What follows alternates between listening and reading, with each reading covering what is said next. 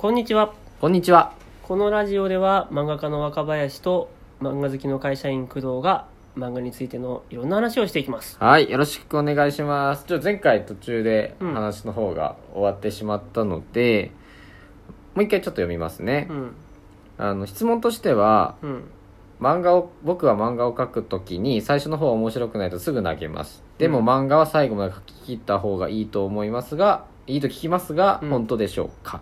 っていうことですよね、な。はい。もうまず漫画を最後まで書き切るっていうのはこれは大事な大事。そうなるほど。途中で投げる癖がついちゃうと大変あそうなのでもう書くって決めたら最後まで書き切りましょうとー。うんうん。ただ最初の方でなかなか面白くなんなくって書く気なくしちゃうっていう気持ちもとてもよくわかる、はいはいはい。で僕ねこれに関してはこの間もちょっとツイッターで話したんだけど人によって漫画のさ話を組み立てる時に、はい。うんとクライマックスで。どういうシーンを描きたいとか、こういうことを書きたいんだっていうことを立ててそこに行くまで頑張って書くっていうタイプの人と最初にこの状況面白いよね、はいはいはいこの設定面白いよねから考えて、はい。そっからあとはなるようになるっつって考えて書く人はい。と多分2種類はい。でなんかその考え方の中で僕はクライマックスから考えてそこに向けて書くっていうのが苦手な人間なのさ。はい。でどっちかっていうと最初にこの面白い状況この面白いキャラクターっていうだけ考えて、あとはなるようになるの書き方の方が僕は好きなの。ね、うんうん。でこれはその今の話でもあったけど最初が面白くないとやる気出ねえっていう問題がまず1個あると、うんうんうん。そう面白いシーン書くためにそれまで我慢って嫌じゃんっていうさ、そうですね。そうそうそう。であと漫画ってやっぱ、はい。書いててこのページ面白いのかなって不安になるの僕嫌なのさ。ああそう。ちゃんとマイページこれでちゃんとこのページは面白くなったって思いながら書きたはいいはいわけさ、はい。だからなんかその辺のこうなったらこのページは面白くなるみたいな一個その構造みたいなのを作って、うん。その通りにやっていくみたいな書き方になっていくわけうん。ね、で多分人によってこの書き方の考え方がちょっとずつ違うんだと思うんだけど、これがねいや難しい話なんだけどさ、あのねこの間あの僕の友達の作家さんはい。が連載終わったっつって、はいで若林さんなんか最近のラジオでなんか他人の漫画の自己分析なんか手伝えますみたいな感じで聞かれてるじゃないですかふかしてるらしいじゃないですか。ふかしてるじゃない。ふかしてますよねみたいな。じゃあちょっと私のもお願いしますよみたいな感じで来てくる、ああじゃあじゃあっつって、うん。その電話でさうん。話を聞いてたわけさ、でもその時にその人は僕から見てるとなんだけどあの多分クライマックスとかやりたいことを決めて書く系の人なんだよ多あ分、ね。あはいはいはい。まあ、本人がどのついうつもりか分かんないけど、で特にその人のなんか特徴的なのはなんかねえっ、と事件がまずあって、うん。それを解決していくっていう書き方をする人なんだよ。はいはいはいはい。で僕はこれミッションコンプリート型と呼んでたんだけど。ミッションコンプリート型。そうそうそうそう。なんかえっとね探偵ものとか、うん。あとはね魔女っ子ものとかも多分そうだと思うああまああるあるですよね。事件とか問題があって、一話完結とかでそうそうそう、はい。それを解決するためになんか手がかりとかを集めていくみたいな、シナリオ作りというかプロット作り、うん。これをやる系の人なんだよね。うん。で難しいなと思って僕このやり方をしない人だからさああそういう人に対して何と言っていいかわからんなって思って、はいはいはい。僕がもし何かその人にアドバイスをするんだとしたら、うん。やめとけばとしか言えないわけですそのやり方のすごいメリットデメリットがあって、うん。メリットとしてはやっぱり狙ったクライマックスに向けてちゃんと話を組み立てられるっていうのがやっぱ最大のメリットで、うまくはまるととても面白い漫画になると、うん。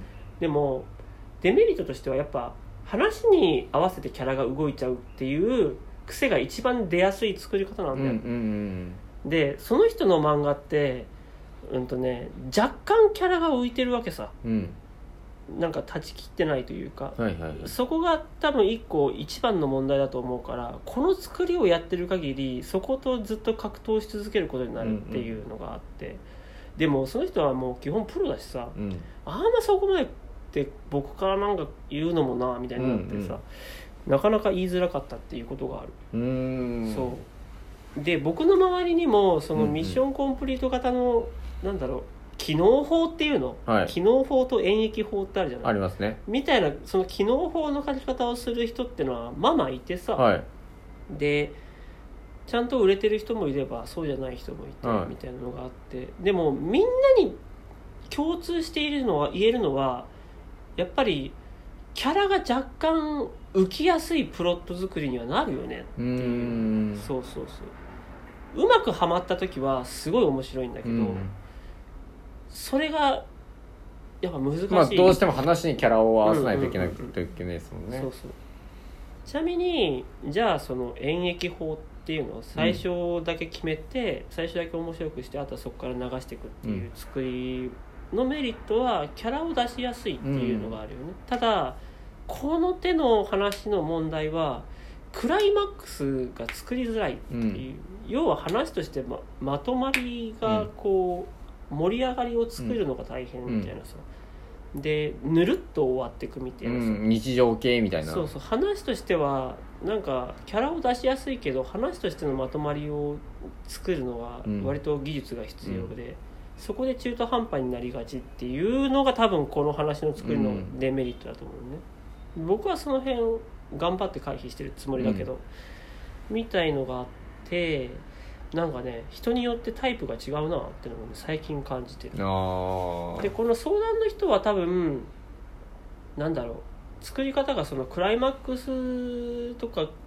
その割と細かくシナリオを立ててそれにチェックポイントを通していくタイプの多分そうですね。作りを多分してるから最初がつまんないっていうふうになるとそう思うんだよね。ですね。普通に最初そう最初からその、まあ、永久法だったら最初が面白いです。最初が、まあもう面白い確定ですもんねだからその作りでもしやっていくんだとしたら最初にクライマックスを持ってくるっていうのが一番いいだろうと。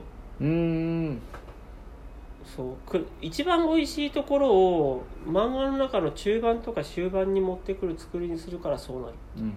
この手の作り方をする人って大体最初がね結構スロースタートになりがちな。のなんとかして一番面白いクライマックスの部分を最初に持ってくるうん。ていうことをやっぱ上手い人はやるよね。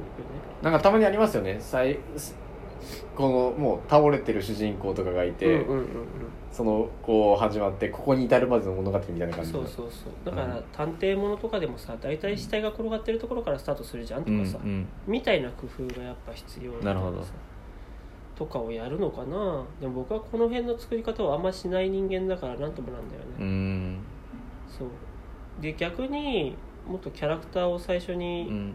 パリッと立ててその設定だけで動かしていくっていう作りをするんだったらもう最初にキャラクターが面白いことをすることだけうん。まずやるみたいな。あとは方向性だけ決めてそこになんかブレないようにハンドルを切り続けるみたいなさ、うん。考え方になっていくかな。なるほど。そうなんだよね、質問の答えとしてはあれですよね。あの最後まで書き切った方がいい。っうんていうところでまあ書き切らないと癖になっちゃうっていうのがあるからっていうのでそう。これがね、はい。一個ね偉い話があって僕がその、はい。面倒を見ている新人、はいはいはい。面倒を見ている新人のなんか呼び名が欲しいが、はい。あんま名前出すとあれだな、まあはい。面倒を見ている新人がいるんだよ、はいはいはい。でね一旦そうしましょう。こいつのすごく偉いところは、はいこの人やっぱり自分の書いてるものに自信とかないわけ、うん。で常に自分の書いてるもの面白いかどうか不安っていう人なのさ、でも今回このコミティアに同人誌出すってことが決まってる、うん。で今書いてるネタがこれしかない。うん。つったらもう時間的にこれを書くしかないからこれを書くっていうふうにちゃんと毎回どっかの段階で決断して最後までそれを書き切るっていうことをちゃんとやる。うんこれは偉い。もう本当に偉い、これができる人間はちゃんとなんとかなる人間だなって思う、うんうんうんだからそこはねちゃんともう鉄の意志でやってほしい。僕も僕も基本的にはそうだね。なんか書いたら書き切るやるね、うん。うん、中途半端に2ページ書いて終わりとかはしない。しないかな。なんかねなんだろうもちろん書いててあダメだこれはってなることはある、うん。でもその時の締め切りに間に合わせるは必ずあるから、うん。ダメだって判断したら速攻でバーンってうんそれをなくして、新たにその締め切りに合わせて書くみたいな感じにはするよね、うんうんうんうんなんか中途半端にあダメだっつってまたうだうだするはしないしない。うん。なるほど、みたいな感じでやるかな。うん、ぜひ参考に使ってください。どう？あとこの短い時間で何かできるかい？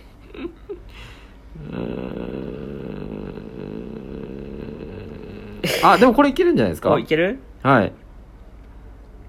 来いや。はい。えー、ペンネーム大森ちゃん推しの漫画家。ほう。あいましいらっしゃいましたね。工藤さんこんにちは。こんにちは。若林さんこんにちは。こんにちは。先生じ先日人生で初めてラジオを投稿したもので読んでもらうことが経験できて嬉しかったです。手汗がすごかったです。はは。ありがとうございました、はいはいはいはいさて今回は若林先生の漫画の文章の大きさと置き方についてです。文章ですね。漫画の文章。漫画の文章？他の漫画家さんに比べるとかなり大きめで全体的に見やすい印象を受けます。はい何かこだわりはがありますか？またよろしければ使ってるフォントも教えてほしいです。よろしくお願いしますあえー吹き出しの中の？あああ吹き出しの中は16文字以内と決めている。あたまにはみ出て18とか20になることもあるけど基本16文字以内。ー16文字以内。それ以上増える場合は吹き出しを分ける。